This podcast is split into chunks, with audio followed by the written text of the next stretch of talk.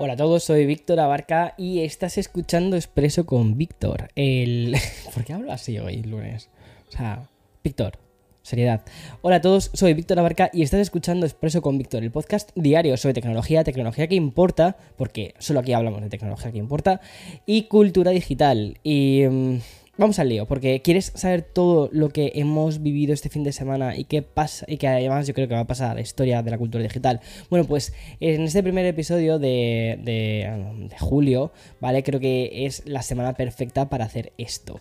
Y es que no solo veremos lo que ha sucedido con Twitter, sino que también te voy a contar qué está pasando con la competencia de la red social. Y aunque no vaya a ser todo Twitter, ¿vale? Lo último de Apple y los futuros AirPods también van a mm, tener ahí un trocito de protagonismo. Que espero que te hayas preparado un buen expreso porque allá vamos. This episode is brought to you by Shopify. Forget the frustration of picking commerce platforms when you switch your business to Shopify, the global commerce platform that supercharges your selling wherever you sell. With Shopify, you'll harness the same intuitive features, trusted apps, and powerful analytics used by the world's leading brands. Sign up today for your $1 per month trial period at shopify.com slash tech, all lowercase. That's shopify.com slash tech. Si estás escuchando este podcast es que eres una persona amante de la tecnología y a la cual también le encanta la cultura digital. Esto significa que, primero, uno, tendrías que estar siguiendo también el, el- el canal de Café con Víctor de YouTube porque ahí publicamos un montón de cosas. eh, bueno, además de tener este podcast en formato visual y bla, bla, bla, también publicamos el, el podcast de Café con Víctor en formato visual. Y lo segundo es que también significa que aunque hayan podido comenzar tus vacaciones o estés ya pasando unos cuantos días en la playa o de viaje durante este fin de semana, la frase que más he leído es la siguiente. Dice, cuenta límite excedida. Por favor, espere unos minutos o inténtalo de nuevo. Las vacaciones son para estar en Twitter. Es broma, es. Las vacaciones son para leer, pero no tweets. Son para leer libros. Y bueno, pues básicamente Elon Musk lo que ha pasado es que la ha vuelto a liar. Y no sé si lo que ha pasado el sábado es de lo más grande que ha hecho, pero antes de analizarlo vamos a intentar hacer una especie de cronología de lo que ha sucedido con Twitter y la verdadera víctima de todo esto. Y como te digo, hubo un momento del sábado que cada vez que entrabas a Twitter a leer alguna publicación te salía la siguiente notificación, te decía, cuenta límite excedida, por favor espere unos minutos e inténtalo de nuevo. Bueno, pues vaya, la red social se había caído, o por lo menos eso pensábamos en la parte original, pero es que resulta que no que detrás de todo esto había una intrahistoria en la que Elon Musk era el verdadero protagonista, porque en medio de lo que parecía una caída emergió el, multimillonario, el multimillonario Elon eh, con el siguiente tweet y dijo, para abordar los niveles extremos de extracción de datos y manipulación del sistema, hemos aplicado los siguientes límites temporales. Las cuentas verificadas están limitadas a leer 6.000 publicaciones por día y las cuentas no verificadas 600 publicaciones por día. Nuevas cuentas no verificadas 300 publicaciones el día. ¡Boom! Bueno, pues Twitter deja de ser Twitter y ya no es que nos obliguen a estar suscritos a, Blue, sino que teniendo incluso la suscripción premium tenías también un límite, vale, es un límite de 6.000, que ya es muy alto y es pasarte muchísimas, muchísimas horas haciendo scroll, pero es un límite. Yo creo que la gente no quiere tener un límite. Y lo más sorprendente ya no solo fue el límite de uso de una red social que lleva siendo gratis e infinita desde su lanzamiento, no. Creo que lo que más ha sorprendido fue la explicación que daba Elon Musk, que mm, esta medida era una manera de protegerse ante una extracción de datos. Y en otras palabras, está señalando directamente a los grandes modelos de lenguaje de como ChatGPT, de, OpenAI y Microsoft. Y desde hace unos meses, el dueño de la plataforma se viene quejando de que muchas empresas usan Twitter para extraer datos y entrenar los diferentes, las diferentes herramientas de inteligencia artificial. De hecho, no te lo he contado, pero paralelamente a todo esto, ¿vale? Y por los mismos, por los mismos motivos, pues, que ya no puedes leer ningún tweet si estás registrado en la aplicación. Bueno, pues bajo ese telón de fondo, obviamente los usuarios de Twitter pues convirtieron la red social en un bucle de quejas y memes y límites de 600 tweets. El caos fue tan grande que no tardamos mucho en ver los típicos volantazos de Elon Musk. Y a las pocas horas Elon Musk tuiteaba que ampliaba los límites y ahora supuestamente las cuentas verificadas que pagan por Twitter Blue pueden ver 10.000 tweets al día y el resto de los mortales podemos ver hasta 1.000 publicaciones diarias y las cuentas nuevas 500 tweets diarios. En fin, en el momento en el que hemos escrito además este episodio, eh, así está el drama, ¿vale? Y es que Elon Musk compró en octubre por 44 millones de dólares eh, tras un montón de, meses de culebrón eh, la plataforma y creo que no está sabiendo realmente gestionarla. Y que yo creo que los usuarios estamos un poco hartos de tanto volantazo porque creemos que, o sea, o al menos yo creo que va a llegar un día en el que esta fiesta se termine porque haya un volantazo que, o sea, como ya está, the party over, la gente está harta y la gente se está empezando a ir de Twitter en masa porque ve que esto es una risa, una risa pero no de la divertida, ¿vale? Y, pero más allá de Twitter, ¿vale? ¿Cuáles han sido las consecuencias de este fin de semana intenso en casa de Elon Musk? Pues que obviamente la gente ha vuelto a mirar la competencia, que es Mastodon, Blue Sky y la, nueva red social de Meta. Pero te cuento por partes. Y es que primero quiero hablarte de Blue Sky.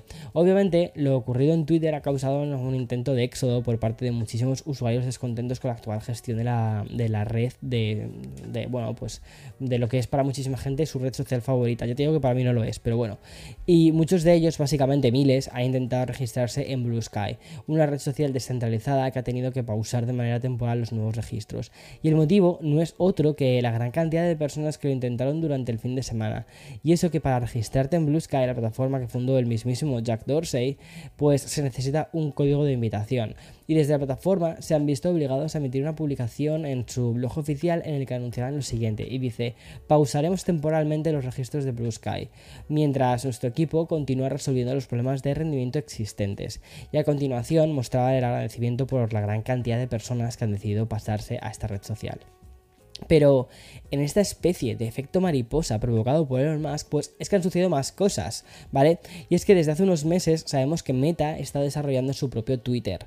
De momento, lo que se han publicado en algunos sites es que sería una plataforma vinculada a Instagram, pero con un diseño muy parecido al del propio Twitter.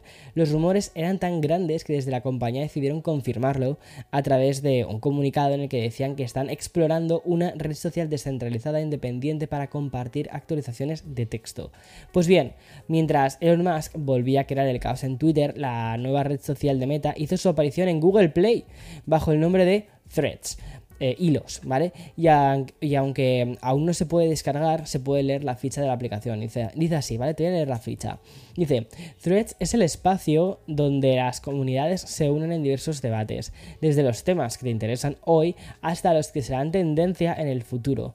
Cualquiera eh, cualquiera que sea de tu interés. Puedes seguir a tus creadores favoritos y conectarte eh, directamente con ellos y con otras personas con gustos afines. O bien crear por tu cuenta una base de seguidores leales para compartir tus ideas, opiniones y creatividad con el mundo. Vamos, un Twitter en toda regla. No sé qué piensas tú, ¿vale? Pero este inminente lanzamiento de, Twitter, de Instagram, ¿vale? Eh, yo creo que a diferencia de Mastodon y Blue Sky, sí que puede conseguir bastante más éxito. Se me ha caído eh, ahora mismo, perdona, la... Eh, bueno, porque estoy siempre jugando con cositas en la mesa, ¿vale? Se me ha caído la tapa de uno de los objetivos de la cámara. Como te digo, vale, no sé qué es lo que opinas tú sobre este inminente lanzamiento del Twitter de Instagram, ¿vale? Que yo creo que es como se va a llamar, pero yo creo que a diferencia de Mastodon o Blue Sky, sí que puede conseguir tener mucho más éxito porque creo que lo van a hacer muy sencillo de de, de, de, registrarte. Mastodon es complicado para la gente que no sea techie. O sea, y es que Mastodon el problema que le veo es que lo veo como súper techie. Entonces, personalmente yo no me he metido en Mastodon porque es como... ¿Quién te va a seguir ahí? La, o sea, la gente que únicamente es como hiper tech de, de, de súper de nicho. Sí, está genial, pero no termino de verlo demasiado. Y mm, de hecho, el, o sea, que esté vinculado a Instagram, ¿vale? Creo que lo va a hacer muchísimo más accesible al usuario medio. No sé cómo va a ser el registro, pero si lo ponen como desde Instagram con tu mismo login y tal, ya está, éxito asegurado. Y ya has visto que la principal noticia de, este inicio de semana pues ocupa una gran parte de los titulares tech, pero Twitter, ¿vale? No es la, única protagonista de hoy. Porque como cada lunes tenemos nuevas informaciones sobre Apple que nos llegan directamente desde Bloomberg. Y lo último que ha salido eh, o que han señalado, ¿vale? Es que en Apple trabajan con una mejora de los AirPods respecto a las funciones de salud.